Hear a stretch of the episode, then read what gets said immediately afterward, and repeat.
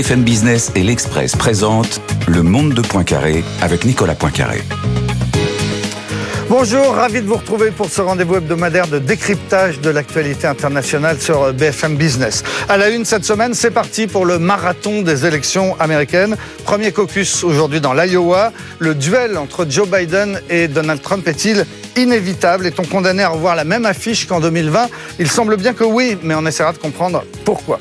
Au sommaire également, au fond des choses, gros plan sur Taïwan et la victoire de William Lei à la présidentielle ce week-end. C'est le candidat dont les Chinois ne voulaient pas. On va voir quelles peuvent être les, conséquences de cette élection. Et puis on se rendra aussi à, à Davos pour retrouver Christophe Jacubizine parce que le sommet économique mondial cette année est particulièrement diplomatique. Il qualifie ceux qui s'opposent à lui de vermine. Il parle du sang de l'Amérique qui est empoisonné, faisant écho exactement au même langage que celui utilisé par l'Allemagne nazie. Le bilan de Biden est une série ininterrompue de faiblesses, d'incompétences, de corruption et d'échecs. À part ça, il se débrouille plutôt bien, non? C'est quelque chose, cette liste. C'est pourquoi Joe Lacrapule a organisé aujourd'hui en Pennsylvanie un événement de campagne pathétique, attisant les peurs. Vous l'avez vu Il a bégayé tout le long en disant ⁇ C'est une menace pour la démocratie ⁇ voilà, on vient d'entendre les derniers échanges de campagne entre Joe Biden et Donald Trump qui laissent présager d'une campagne particulièrement violente. Alors que c'est dans la tempête que les électeurs de l'Iowa sont appelés à voter aujourd'hui, première étape donc du processus du long processus des primaires qui va désigner d'ici juin prochain les deux candidats républicains et, démocrates pour les élections de novembre. Et pour en parler, aujourd'hui, j'ai le plaisir de recevoir Anne Desine, professeure des universités, spécialiste des États-Unis. Bonjour. Bonjour, merci. Nous sommes aussi avec Célia Bellien, chef du bureau de Paris de l'ECRF, le Conseil européen pour les relations étrangères, spécialiste des États-Unis et des relations transatlantiques. Merci d'être avec nous. Bonjour. À vos côtés, Ulysse Gosset, éditorialiste international à BFM TV, ancien correspondant à Washington. Bonjour. Bonjour. Et enfin, Axel Gilden, grand reporter au service monde de l'Express, l'Express qui est partenaire de, de cette émission et qui titre cette semaine sur l'Ukraine, le Moyen-Orient et Taïwan, les 12 périls qui menacent en 2024. On en parlera tout à l'heure de, de Taïwan. Merci d'être avec nous, Axel. Anne Dezine, donc c'est aujourd'hui le premier caucus dans, dans l'Iowa. On lit partout que c'est joué d'avance, qu'il n'y a pas de suspense, que euh, Donald Trump euh, euh, va l'emporter haut la main. Est-ce que c'est vrai dans l'Iowa déjà? Et puis pour la suite? Alors déjà, c'est seulement le caucus des républicains, parce que compte tenu du fiasco d'il y a quatre ans, les démocrates ont décidé qu'il y aura une primaire dont on connaîtra les résultats au mois de mars, et ce sont seulement les républicains.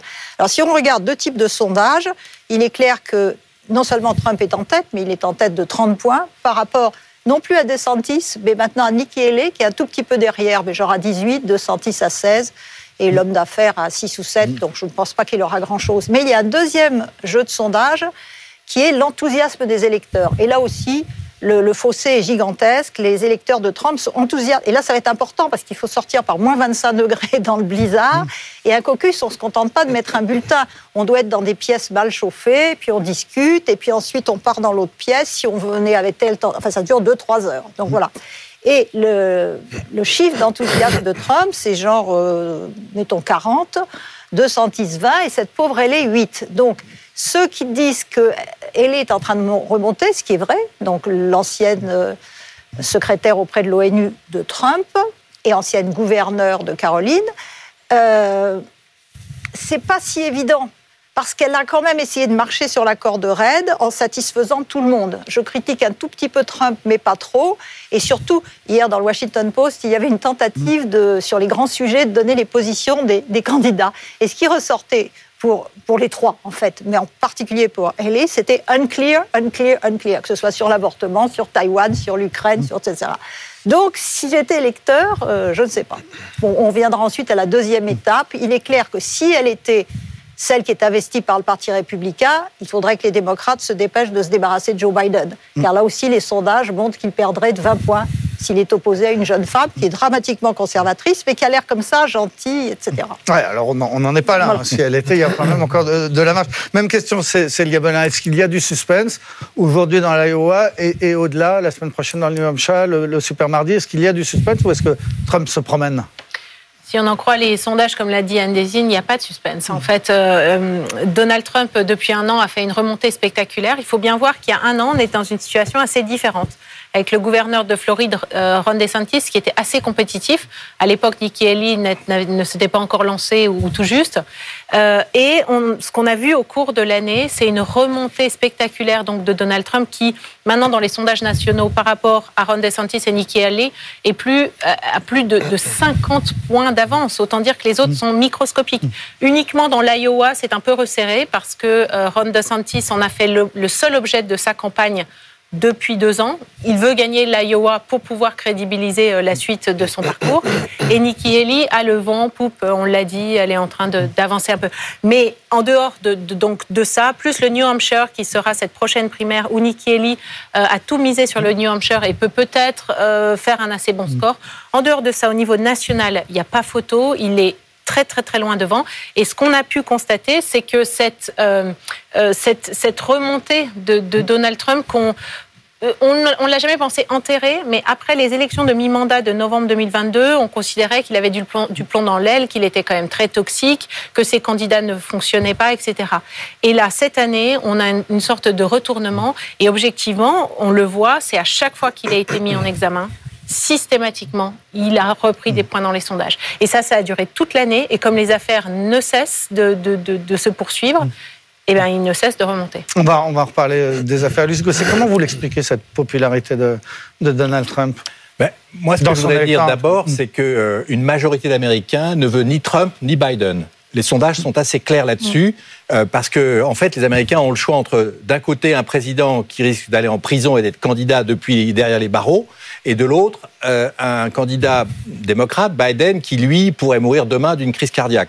C'est pas un choix idéal. Donc il y a une opposition générale euh, à ce scrutin qui leur est imposé avec l'un des deux candidats qui a quand même remis en cause les fondements même de la démocratie américaine. Il n'a toujours pas accepté que Biden avait été élu, et ses partisans non plus.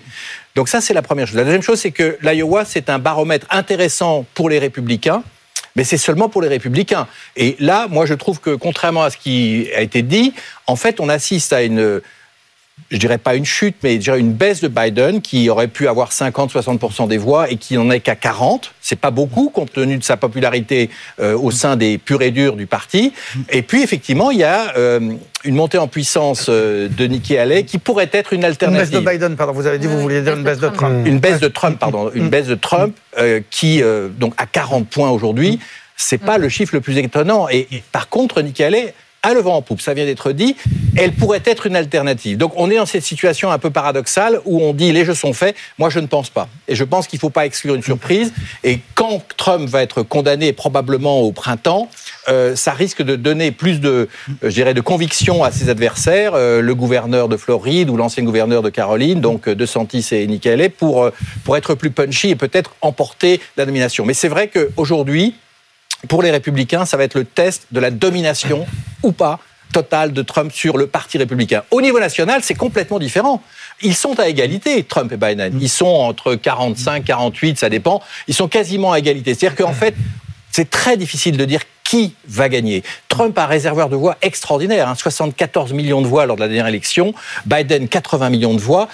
Évidemment, il y a eu des changements, mais on voit qu'au niveau national, contrairement à ce que tout le monde dit, les jeux ne sont pas faits. Ouais, et alors, Axel Gilden, vous, vous faites partie de ceux qui pensent que, que ce duel Biden-Trump, c'est pas annoncé, c'est pas joué d'avance, ce sera pas forcément celui-là. C'est pas scientifique, mais ça fait plusieurs mois que je m'amuse à, j'aime à penser mmh. qu'aucun des deux ne sera président. Mmh effectivement, là, on parle de l'Iowa, on ne parle, parle, que de l'Iowa. Je suis d'accord avec Ulysse Gosset pour euh, dire que la dynamique peut s'enclencher, peut être un petit peu plus lente à se mettre en route avec le New Hampshire, etc.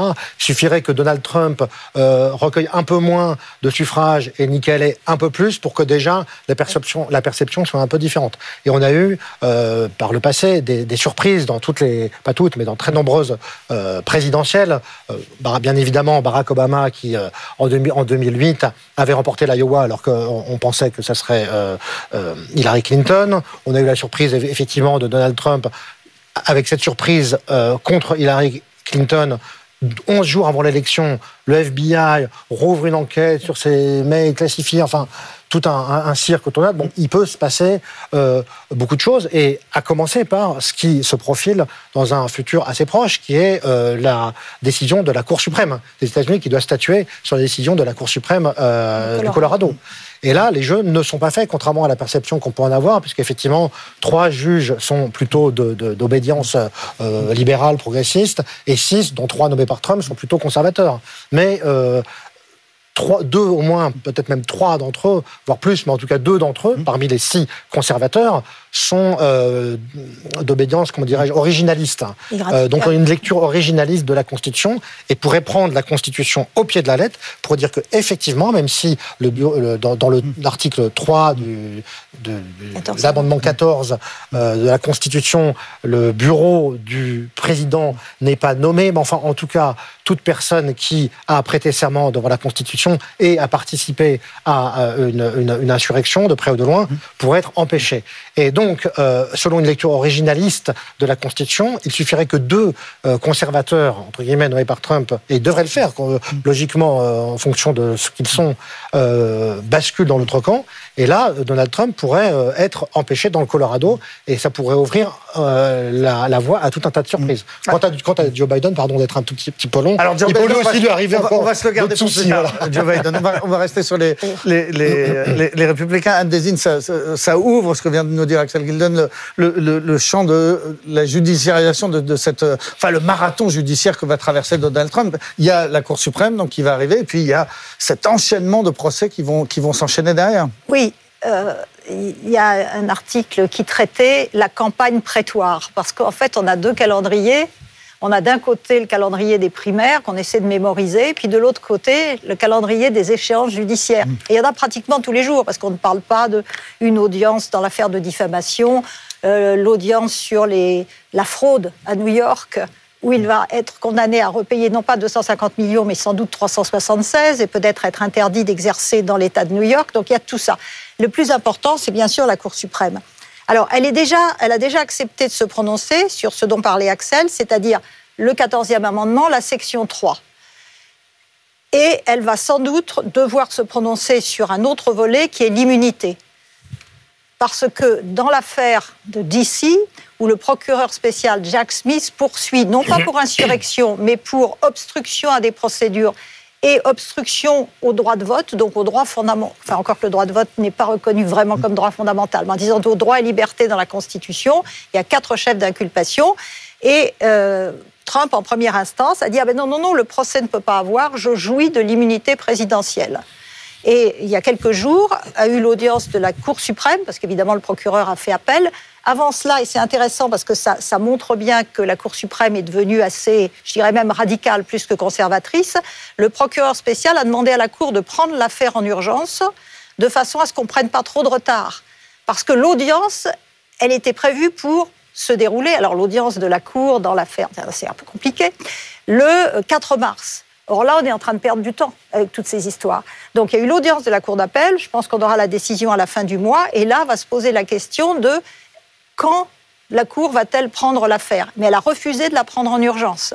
Ce qui est un message quand même que la situation est tendue au sein de la Cour suprême. Sur les six, il y a les trois nommés par Trump qui ne sont pas les pires.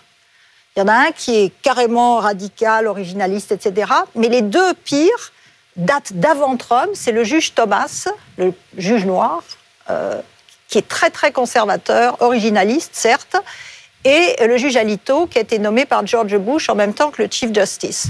Donc en fait, si on veut une décision qui devrait conclure à l'absence d'immunité absolue, c'est quand même un état de droit, la primauté du droit, je pense que ce serait important que ce soit la décision. Il faut que le Chief Justice se débrouille pour voter lui, avoir les trois juges de gauche progressistes et qu'il convainque Kavanaugh et Barrett sur une décision qui sera sans doute, moi je l'appelle à minima, de façon à ne pas jeter 50% des Américains dans la rue. Mais pour résumer, pardon, vous, vous n'excluez pas que la Cour suprême puisse empêcher Trump d'être candidat? Non, non. L'inéligibilité, elle va dire, là aussi, elle va voter en touche, elle va dire ah ben non, parce que l'amendement est quand même assez vague. Je pense qu'il faut une loi du Congrès. D'autant plus qu'il y a une vague petite jurisprudence qui date de la fin du 19e siècle où un esclave, enfin un ancien esclave noir avait été condamné par un juge qui était sécessionniste et il a dit non, non, la condamnation n'est pas valable parce que il est, il ne pouvait pas siéger à cause du 14e amendement. Donc la Cour suprême, en tout cas le chief, et ceux qui, qui voudraient un petit peu la paix du pays, vont essayer de trouver les solutions qui seront à peu près correctes sur le plan du droit, et de la primauté du droit, sans jeter, je répète, la moitié du pays dans la rue. Cela étant, je ne pense pas qu'on assistera de nouveau à une insurrection type 6 janvier, parce que malgré les mensonges, malgré la désinformation, les petits copains de Trump ont bien vu que leurs petits copains sont en prison pour des peines de prison de 4, 6 jusqu'à 8 ans. Et que Trump, qui avait dit oui, oui, je les aiderai, n'a pas levé le petit doigt. Donc, euh, ils vont manifester. Je ne suis pas sûr qu'il y aura malgré ce qu'on craint, il y aura des menaces de violence, mais peut-être pas une violence aussi dramatique que le 6 janvier. Célia Baléen, qu'est-ce qui est le plus dangereux pour Trump L'affaire dont on vient de parler de la Cour suprême ou bien directement le, procès du mois de mars sur les, événements du Capitole? Euh, je partage l'analyse de Dan Dessine sur ce point, puisque je parle sous son contrôle. Il me semble que la Cour suprême va essayer de botter en touche sur la question du Colorado euh, à travers une technicalité. Il faut se souvenir que même si c'est euh, des originalistes qui, qui, tiennent à la Constitution, ces juges de la Cour suprême sont aussi, puisqu'ils sont conservateurs, pensent que la Cour suprême doit avoir un pouvoir limité et ne doit pas se substituer aux législateurs et certainement pas se substituer non plus au peuple américain. Et donc prendre la décision de rendre inéligible un candidat euh, à, la, présidentielle en, plein milieu de sa campagne, je pense que c'est une décision qui serait jugée tellement politique qu'eux-mêmes profondément le, feront tout pour ne, pas, ne pas arriver à ça. Donc je pense que toutes ces histoires euh, judiciaires euh, qui sont devant la Cour suprême en fait vont juste permettre à ce que les deux choses continuent de se dérouler en parallèle. Trump restera éligible, mais d'un autre côté, euh, il n'y aura pas d'immunité totale, je, ne le crois pas non plus, et donc les affaires pourront se poursuivre. Et donc on va avoir un parallèle entre les deux, mais ce qu'on a vu, ce que je, ce que je notais tout à l'heure, c'est qu'à chaque inculpation, à chaque moment où il est mis devant la scène, en plein euh, sous le feu des projecteurs parce qu'il a des problèmes judiciaires, en fait il monte dans les sondages. Il va utiliser euh, ces passages devant diverses cours comme des plateformes. Il va instrumentaliser, en profiter pour lever davantage de fonds, etc. Donc je pense que ça ne lui coûtera rien. S'il est condamné avant euh, le, 5 novembre, oui, il y aura un effet parce qu'en théorie, on a vu une série de sondages où on demande à des euh, républicains est-ce que vous soutenez Trump? Oui, et est-ce que vous le soutiendrez s'il est condamné? Et là, on a un tiers qui dit ah non, finalement, je changerai d'avis. Maintenant, ça n'est pas été prouvé par la preuve des faits. Entre-temps, il y aura eu une campagne. On aura, Trump aura instrumentalisé, expliqué qu'il est une victime, euh, et donc en réalité, moi, je crois que ça ne changera pas. il y aura la seule solution pour les démocrates de gagner, c'est de remporter cette campagne, c'est-à-dire de convaincre les Américains que eux ont un projet pour l'Amérique, que en effet euh, Donald Trump son projet est voué à l'échec, euh, que euh, le bilan de Donald Trump non n'était pas bon, que celui de Joe Biden oui il est bon, enfin ce genre d'arguments de, de, type campagne et puis faire sortir euh, leur base électorale. C'est ce qui manque très fort aux mm. démocrates en ce moment, l'enthousiasme. C'est ça les recettes pour gagner, c'est pas que Trump soit condamné. Alors, sauf, il y a quand même le scénario que vous évoquiez tout à l'heure, oui, c'est qu'il puisse être en prison au moment du scrutin.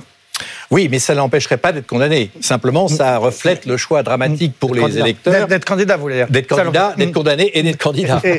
Puisque, effectivement, la Constitution le permet. Mm. Donc, ça n'empêche pas d'être euh, candidat. Et pour les Américains, c'est terrible. C'est-à-dire que même les partisans les plus farouches de Trump euh, auront un moment d'hésitation. Trump a promis le chaos s'il était condamné. Et il a insulté les juges. Il a d'ailleurs été condamné plusieurs fois par ces mêmes juges pour insulte au tribunal. Euh, il ne reculera devant rien. Moi, ce qui me frappe aujourd'hui, c'est la violence de la campagne. Et surtout, c'est le réveil de Biden qui, euh, à l'occasion de l'anniversaire des événements du Capitole, a eu un discours extrêmement dur à l'égard de Trump, puisqu'il a purement et simplement accusé d'utiliser la, rhétorique de l'Allemagne nazie. Hmm. Euh, donc on voit qu'il y a euh, le réveil de Biden, la violence de Trump qui, qui ne va pas cesser. Euh, et donc c'est un triste spectacle. C'est ça qui me frappe, c'est cette fracture complète de l'Amérique et ces populations qui sont confrontées à ce choix qui paraît extrêmement difficile. Ce qui va jouer, je pense, surtout, c'est compte tenu du fait que les, les purs et durs de Trump, les ultras, vont voter Trump, et je le rappelais tout à l'heure, il a quand même un réservoir de 74 millions, c'est considérable, c'est euh, les mouvements des électorats. Alors par exemple, euh, les hispaniques, ils étaient plutôt démocrates et ils sont de plus en plus républicains. Euh, par exemple, les Afro-Américains, ils sont moins démocrates qu'ils ne l'étaient. Euh, on était à 90% de soutien pour Joe Biden, ils sont plus qu'à 60-70. Euh, c'est euh, la perception des Américains, des vrais Américains, face à la situation économique. Pour nous, les chiffres sont extraordinaires. 3% de chômage. Il a fait des grands programmes de, grands travaux pour des milliards de dollars. Mais est-ce que les Américains considèrent qu'il a réussi alors que l'inflation, quand même, a fait des ravages et le panier de la ménagère, si j'ose dire, le caddie dans les supermarchés a explosé. Donc c'est là-dessus qu'en fait il faut euh, s'attarder, je pense, euh, pour savoir vraiment qui va gagner. Est-ce que l'économie est suffisamment bonne pour reconduire un démocrate ou en tout cas Joe Biden?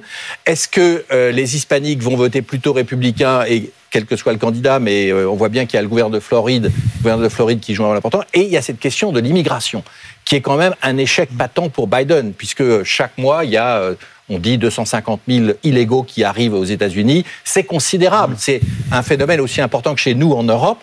Et là-dessus, les Américains vont se prononcer. Donc, quelles que soient les péripéties judiciaires qui sont d'une complexité absolue, moi je serais incapable de, résumer, mais là, les problèmes concrets, c'est-à-dire l'économie, l'immigration, euh, et puis l'état du pays vont faire l'élection en réalité. Hum, Axel Gilden, euh, Joe Biden, il dit la démocratie est, en danger. Quand on vous entend les uns les autres, on se dit qu'il n'a pas tout à fait tort. Il y a, quand même un, risque que les choses se passent mal. Oui, c'est vrai, mais euh, aussi, il est peut-être le plus mauvais candidat de son camp aussi. C'est quand même le, candidat le, plus impopulaire que le Parti démocrate ait eu. Donc il euh, y a, y a ce, ce, ce, petit problème-là quand même. En fait, ce qui est intéressant avec cette élection, c'est que si l'un des deux candidats sortirait, finalement, il ferait gagner son camp parce que Biden est impopulaire. La majorité des Américains veulent pas non plus. Enfin, Trump, il est très fort sur sa base, mais est-ce que, euh, je veux dire, avec Biden, il est encore pas euh, certain de, gagner? Donc, euh, moi, j'aime à croire qu'il y aura, comme je disais tout à l'heure, une surprise de cet ordre. La Cour suprême, en réalité, bien sûr, vos analyses sont, sont, très intéressantes, mais je pense d'ailleurs que ça se passera sans doute comme ça. Mais il existe quand même une possibilité que la Cour suprême nous surprenne, nous surprenne, que la Cour suprême nous surprenne, et que Joe Biden aussi peut-être parce que euh, il aura un accident de santé. On a vu que le secrétaire de la défense pendant les fêtes a été hospitalisé euh, en soins euh, intensifs.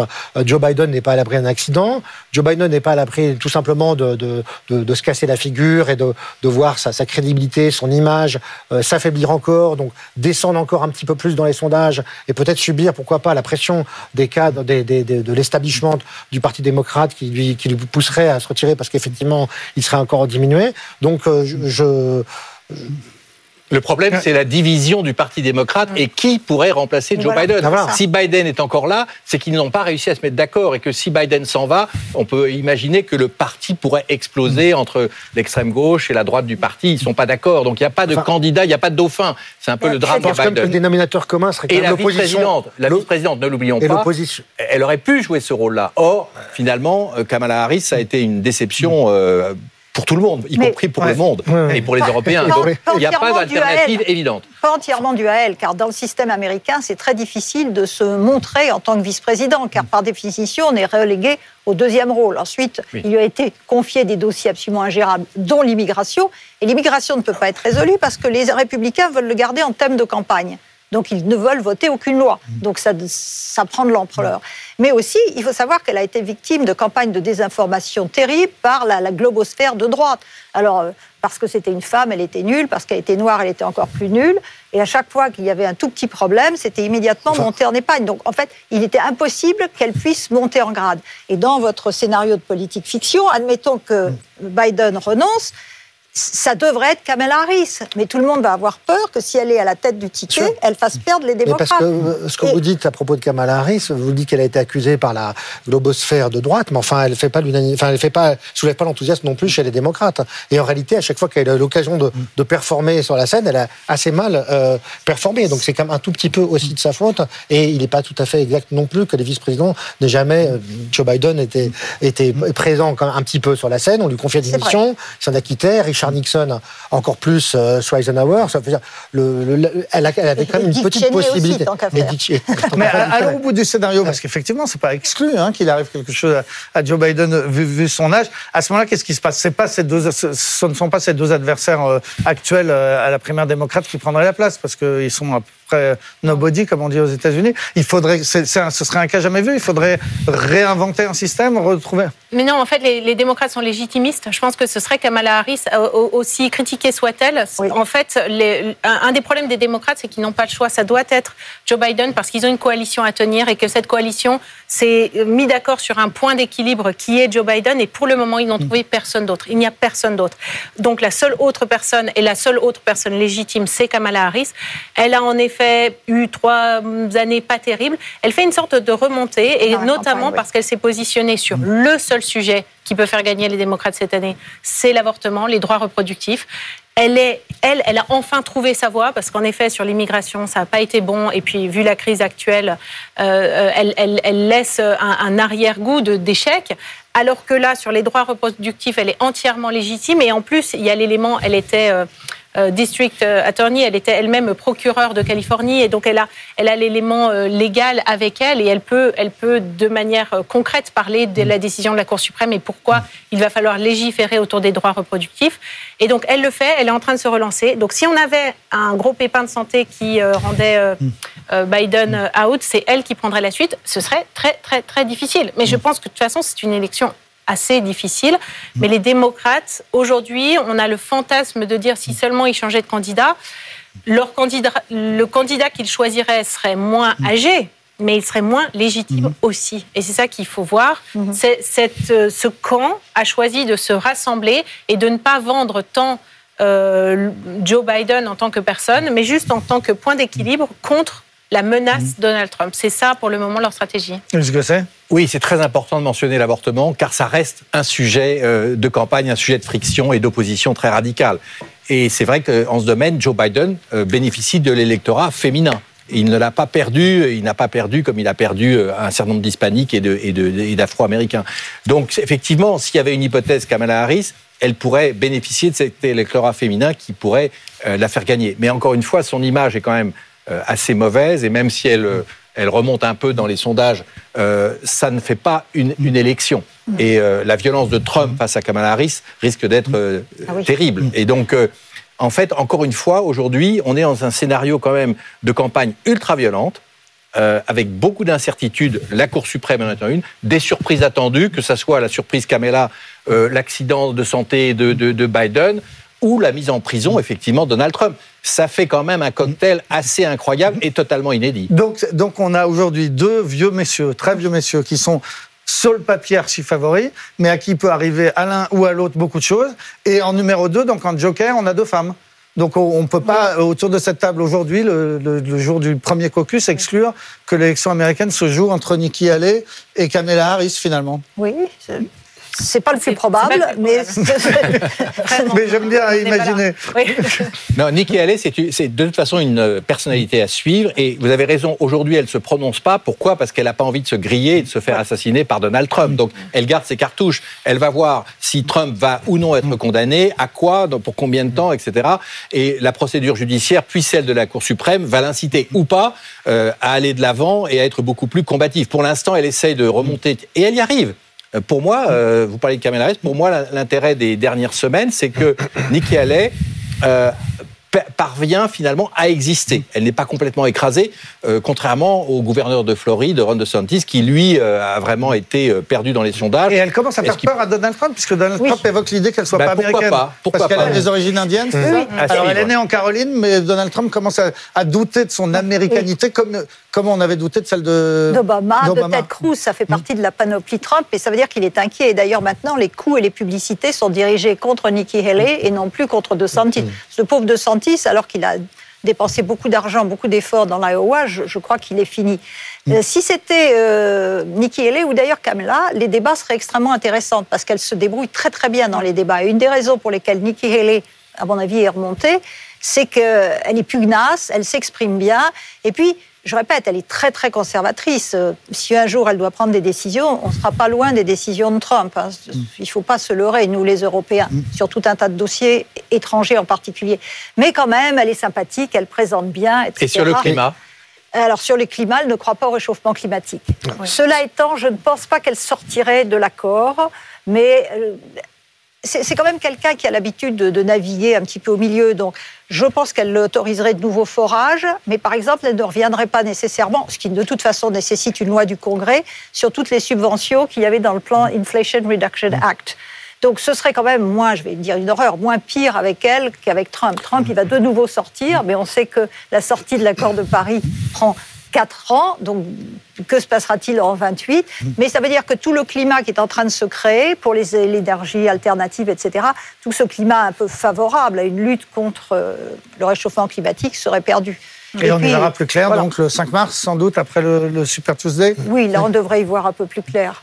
Merci beaucoup à tous les quatre d'avoir participé à ce débat au premier jour donc, du processus des primaires américaines. Anne Desine, professeur des universités, Célia Bellin, du euh, chef du bureau parisien de l'EF, de l'ECFR, pardon, Ulysse Gosset, qu'on connaît bien à BFM TV, Axel Gilden, de l'Express, partenaire de, cette émission. Merci à tous les quatre d'être venus. Dans un instant, on, parle, on part à, à Davos et ensuite, on s'intéresse à Taïwan. A tout de suite.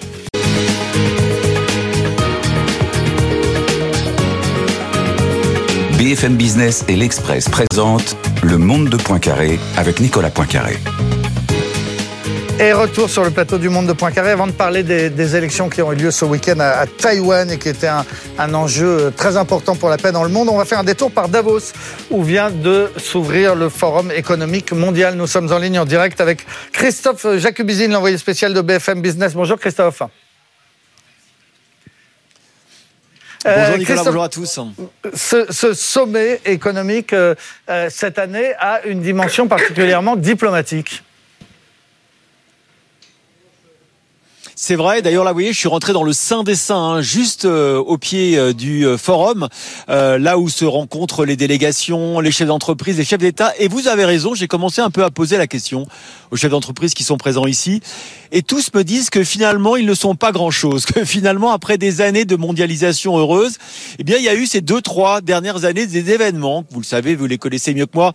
la pandémie, le, la, crise au Moyen-Orient, la crise potentielle à Taïwan, la crise en Ukraine, bien évidemment la guerre euh, en Ukraine, qui fait que finalement le business ne tient pas grand chose. Vous voyez, j'avais un, euh, un, patron qui tout à l'heure me disait, bah, quand on m'a dit de partir de Russie, je suis parti de Russie, euh, alors que j'en avais pas envie et que j'avais, je faisais du, du, des bonnes affaires là-bas. En fait, finalement, la primauté du politique nous a un peu sauté au visage au cours des deux trois dernières années, ce qui fait que ce qu'on attend pour l'instant pour le début du sommet, bah, c'est les représentants, les représentants des États. Vous voyez, il y avait hier euh, la réunion de 80 pays autour de la situation en Ukraine, comment on allait préparer l'après-guerre. On le souhaite, on l'espère, même si évidemment ni les Russes ni les Ukrainiens ne sont prêts à faire ce premier pas. Mais pour l'instant, les autres pays, eux, y songent. Bah, ça se passait ici en Suisse. Et puis euh, le président Zelensky sera aujourd'hui ou demain euh, à, Davos.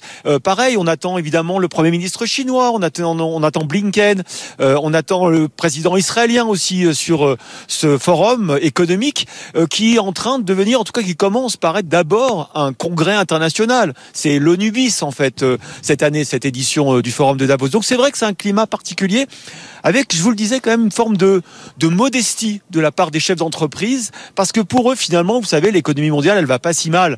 Elle va pas si mal, l'inflation est en voie d'être terrassée. L'économie américaine finalement se tient plutôt pas mal. Certes, on a des inquiétudes côté chinois. Le chômage, vous avez vu, dans la plupart des pays industrialisés, se maintient à un niveau très bas. Euh, il y a des perspectives de transformation de l'économie avec euh, l'intelligence artificielle. Il n'y a pas de quoi s'inquiéter. En revanche, là où il faut s'inquiéter et où on s'inquiète ici, c'est sur le signe noir qui viendrait fondre sur l'économie. Encore un événement. Tout à l'heure, l'un des chefs d'entreprise me disait, il va se passer quelque chose en 2024. On ne peut pas croire que ce soit un long fleuve tranquille.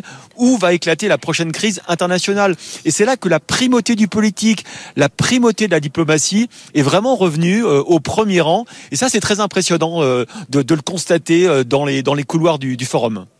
Euh, Emmanuel Macron se, déplace à, Davos mercredi. Ça faisait quelques années qu'il n'était pas venu. Et, il vient pour dire quoi?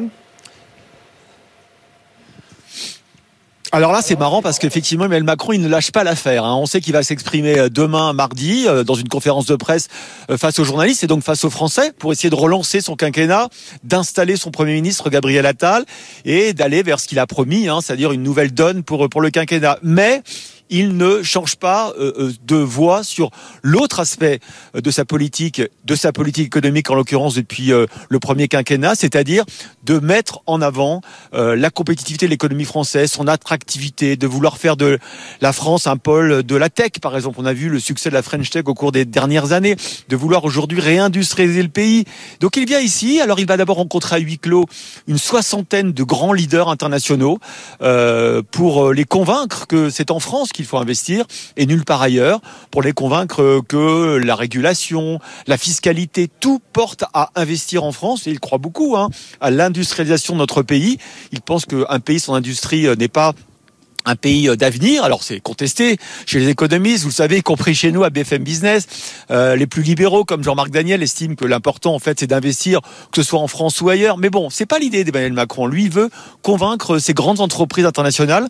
Donc il va les voir à huis clos. Alors j'ai essayé euh, de pousser la fenêtre, de pousser la porte, de me faire inviter. Non, c'est vraiment un face à face entre le chef de l'État et ses 60 patrons. Et puis après, il y aura une, une un, un discours d'Emmanuel Macron devant les, les délégués euh, du Forum économique de Davos. Et puis, quand même, il viendra à ce que à une sorte de, soirée française euh, ici à Davos, mercredi soir, la French Party, comme euh, l'ont baptisé ses organisateurs, où là, effectivement, ça sera ouvert à davantage de monde. Et encore une fois, le message d'Emmanuel Macron, c'est je suis toujours un pays pro-business. Je suis un pays où il fait bon investir. Et comme c'est aujourd'hui que se décident les grandes décisions d'investissement dans l'électrique, dans l'énergie de demain, il y a aussi l'atout, en tout cas pour le chef de l'État, du nucléaire français, hein, cette euh, énergie euh, souveraine, en tout cas qui permet d'avoir de l'électricité décarbonée et une électricité euh, en profusion, si tant est qu'on puisse construire les, les futurs EPR. Bref, autant d'arguments euh, qu'Emmanuel Macron voudra mettre en avant. L'autre argument, c'est l'IA, l'intelligence artificielle. Vous savez que la France compte beaucoup de cerveaux dans ce domaine-là. Euh, Yann, Lequin, par exemple, qui est français, qui travaille pour euh, pour Meta, eh bien, il sera avec le chef de l'État justement pour vendre là là encore l'attractivité de la France en matière d'intelligence artificielle. Voilà ce que le président de la République va venir faire euh, mercredi après-midi à Davos. Merci beaucoup Christophe Jacubizine, donc le directeur de la rédaction de BFM Business, qui va continuer à Davos à essayer de rentrer soit par la porte, soit par la fenêtre pour euh, essayer d'en savoir plus sur ce qui se passe. Merci. Euh, tout de suite au fond des choses.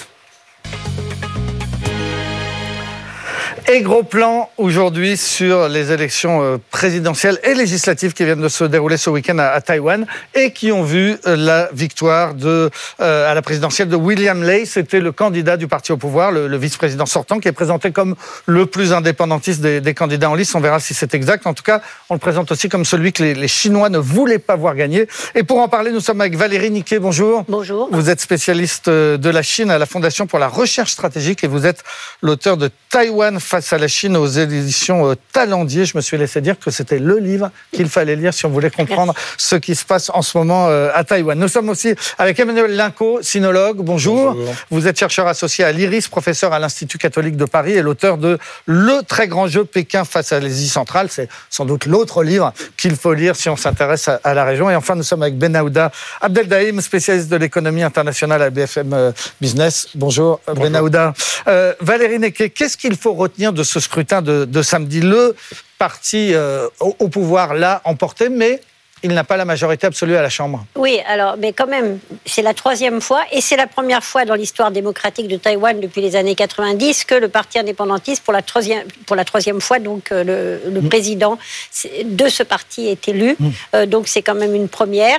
Alors ce qui est certain, c'est qu'il est élu avec moins de voix que n'avait été sa prédécesseur euh, Tsai Ing-wen, mm. qui ne pouvait pas se représenter, et que par ailleurs, le parti indépendantiste n'est pas majoritaire à la Chambre. Et donc il devra composer avec les deux autres partis, le Kuomintang, qui arrive en deuxième position, qu'on appelle nationaliste, et puis un nouveau parti, le TPP, euh, qui mm. joue un peu euh, les intermédiaires. Mm. Donc une forme de, cohabitation, même si le poids du président à Taïwan est très fort. Mais moi, ce que je, ce que je retiens surtout, euh, bien sûr, il y aura après des jeux politiques sur lesquels Pékin pourra éventuellement mm. peser, mais quand même, c'est un camouflet pour la République populaire de Chine qui annonce en permanence que l'élection d'un indépendantiste, c'est aller vers la guerre, c'est s'opposer à ce que veut Pékin, qu'il ne faut surtout pas voter pour ce candidat. Et malgré ça, les Taïwanais, d'une manière très constante, un, font vivre la démocratie et deux, choisissent sans vraiment mm. tenir compte euh, des dictates euh, de Pékin. Alors la grande question qu'on se pose, Emmanuel Linco, c'est est-ce que cette élection nous rapproche de la guerre? Pour le moment, en tout cas, quand vous observez par voie satellitaire, vous ne voyez pas de troupes chinoises. Donc c'est un premier signe. Euh, si guerre il y a, ça ne sera pas demain. Ça sera peut-être après-demain, mais en tout cas demain certainement pas. Je pense que aussi ce, ce résultat assez contrasté, comme l'a souligné Valérie Niquet, d'une victoire certes de, euh, de Lai euh, en tant que président, mais d'un parlement majoritairement acquis au Kuomintang montre que Toutefois, à Taïwan, on cherche aussi la voie du milieu. En tout cas, la voie de la radicalité n'est pas souhaitée du côté de mmh. Taïwan, c'est évident. Du côté chinois, on n'en sait rien parce que le régime, évidemment, est très opaque sur les intentions de Xi Jinping par rapport à Taïwan, même s'il a maintes fois répété que c'était un objectif, etc. Et qu'il faut tenir compte de l'irrationalité de Xi Jinping, qui est probable. Il faut rappeler que c'est une trajectoire historique et politique identique à celle de son très contemporain Vladimir Poutine. Donc ne jamais dire jamais. Mais pour le moment, d'après ce que nous voyons, il n'y a pas de guerre qui se dessine.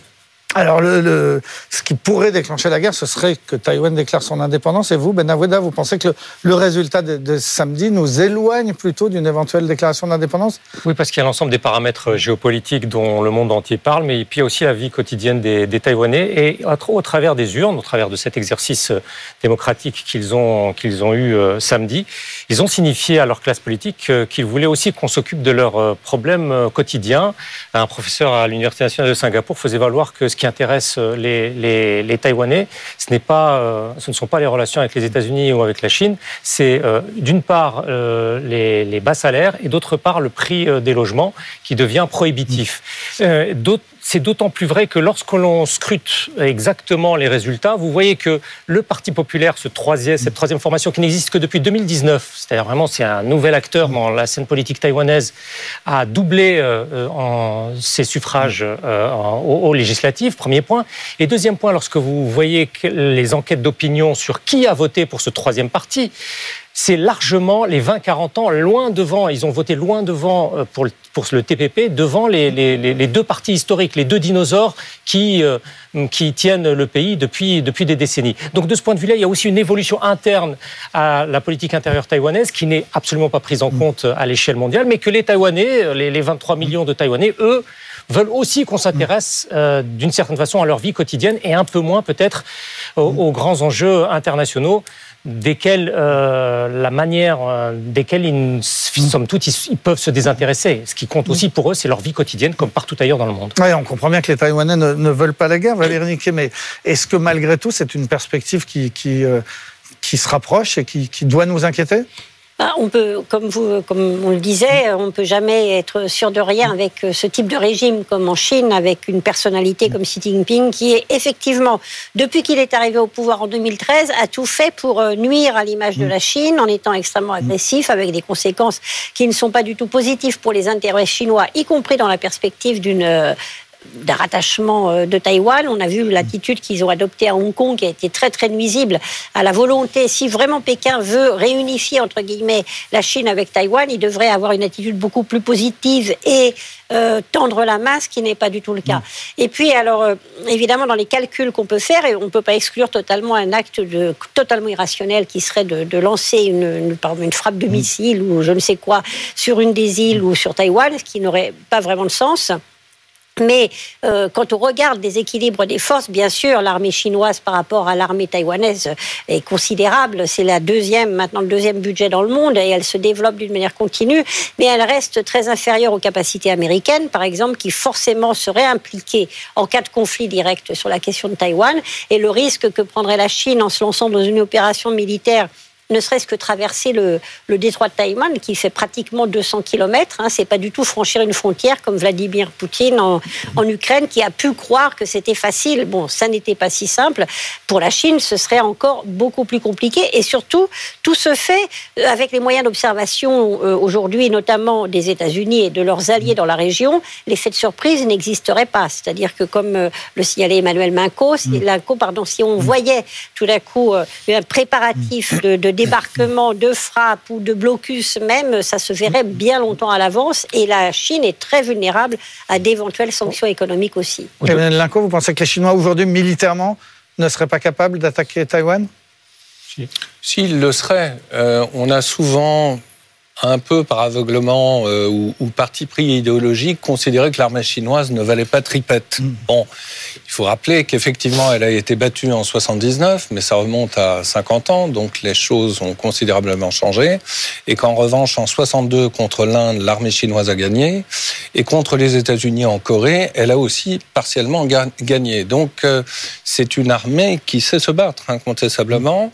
Maintenant, comme le soulignait à juste titre Valérie Niquet, il y a un bras de mer quand même de 200 km, donc c'est une opération amphibie. Ça, on n'a jamais vu l'armée chinoise à l'œuvre pour une telle opération, donc sait-elle faire?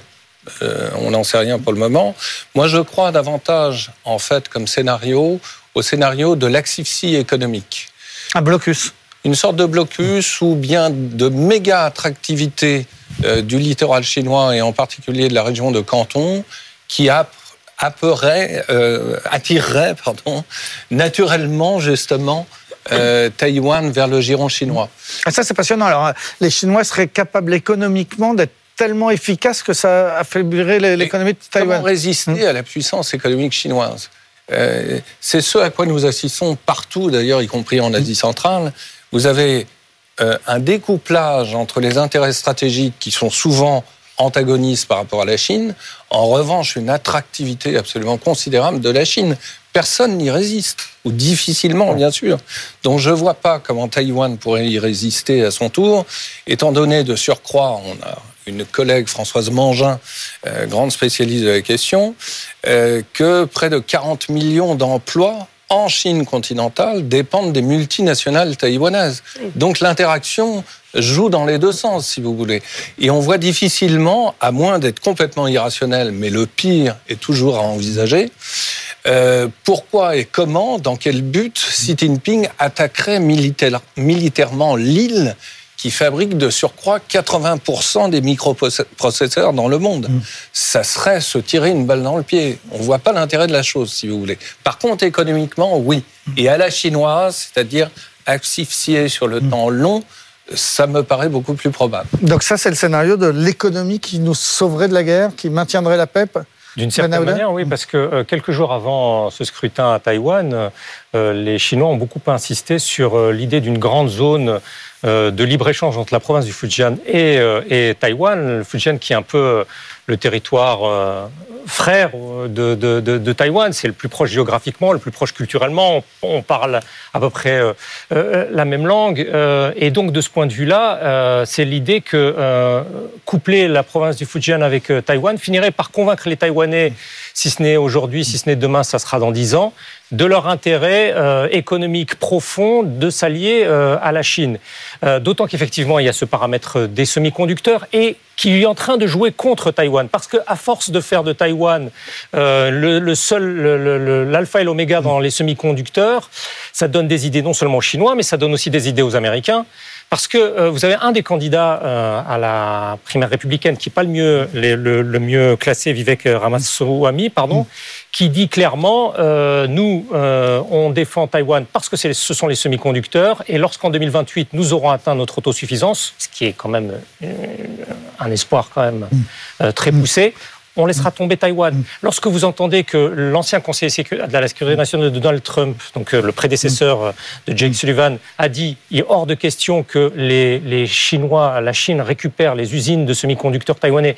On a des plans, s'ils attaquent Taïwan, on détruit l'ensemble des, usines de, semi-conducteurs de Taïwan.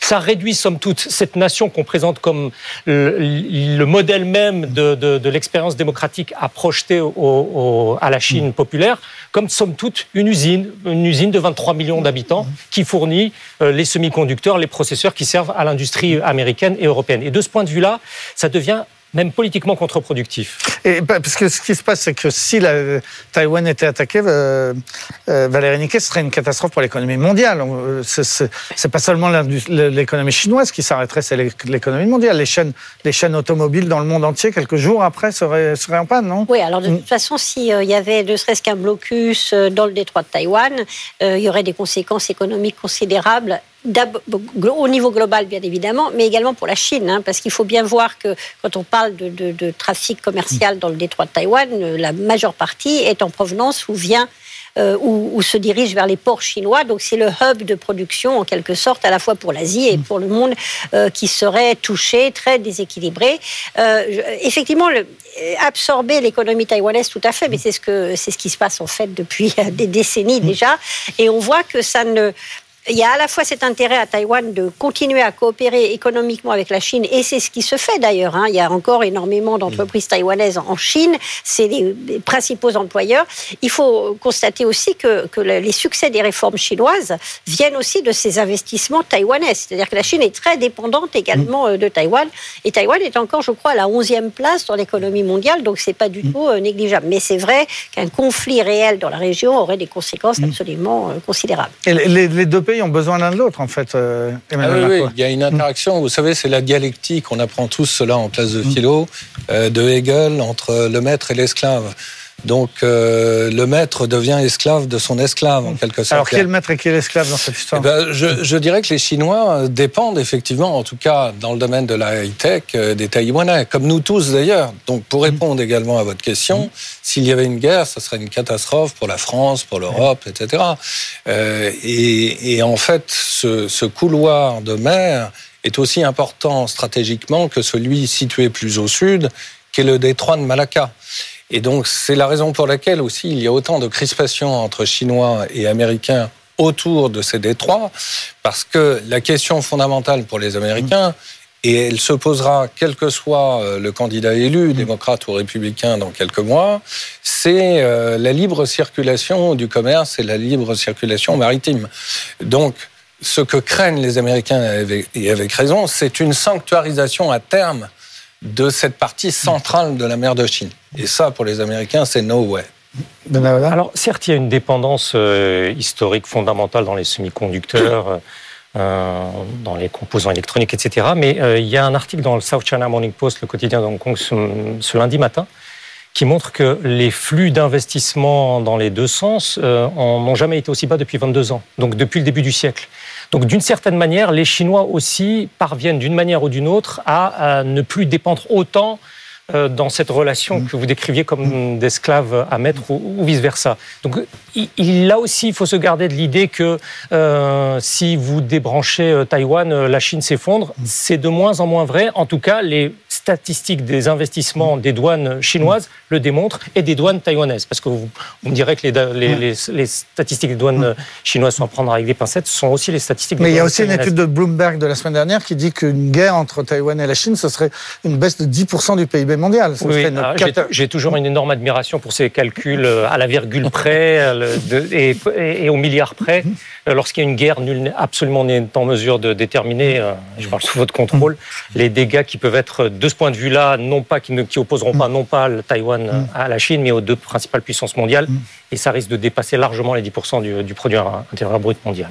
Valérie, qu'est-ce qu'il faut penser de toutes les réactions qu'on a depuis euh, samedi sur le sur le papier, ce qu'on entend est assez euh, virulent, assez violent. Les Chinois répètent que la réunification se, euh, se fera. Les, les, Taïwanais disent ne vous mêlez pas de nos affaires. Enfin, est-ce que est-ce qu'il faut les prendre au premier degré ou est-ce qu'il y a un jeu diplomatique là derrière? Pékin est obligé évidemment de condamner. Euh, donc, et il répète et ça n'a rien de nouveau que Taïwan sera réunifié. C'est le, terme qu'ils utilisent, bien que Taïwan n'ait jamais fait partie de la République mm. populaire de Chine. Mais enfin, ils ne peuvent pas ne rien dire. Et d'ailleurs, ils ont même obtenu très rapidement que à des derniers micro état euh, du Pacifique qui reconnaissait Taïwan, Nauru euh, rompt les relations diplomatiques. Enfin, ils l'ont fait dans les deux sens à plusieurs reprises en fonction des, avantages économiques. Donc là, c'est une sorte de gain pour sauver la face. Euh, bon, du côté taïwanais, il y a quand même une certaine prudence. Bien sûr, euh, là euh, fait partie du parti indépendantiste, euh, mais il n'est pas du tout prêt à déclarer l'indépendance de Taïwan. Et, les Taïwanais savent parfaitement que ce serait une ligne rouge, que les États-Unis non plus ne soutiendraient pas. Parce que, effectivement, si Taïwan déclarait l'indépendance, ce serait difficile pour Pékin de ne rien faire. Et il n'est pas certain que Washington suivrait Taïwan. Je pense qu'il y aurait de très, très fortes pressions. Mais pour le moment, William Lai, donc le, candidat, le futur président, il sera investi au mois de mai, je crois, euh, n'a pas du tout l'intention de déclarer l'indépendance. Donc on va plutôt avoir une continuité et euh, en quelque sorte peut-être une sorte d'équilibre avec effectivement euh, à l'Assemblée nationale, enfin le yuan législatif, le, le, Kuomintang et l'autre parti qui pourront peut-être rassurer aussi Pékin un peu plus. Donc moi je ne vois pas tellement une évolution vers une crise majeure après ces élections. Ça nous rassure, donc c'est le statu quo auquel il faut s'attendre? A priori, c'est le statu quo, sachant que c'est dans l'intérêt aussi des Chinois, parce qu'ils n'ont pas la puissance de feu euh, des Américains, donc ça serait suicidaire. Et d'autre part, c'est leur intérêt de faire pourrir la situation en Ukraine et en Israël par rapport à la Palestine. Ça, c'est tout à fait intéressant. Ça tombe très bien, notamment pour relancer les nouvelles routes de la soie.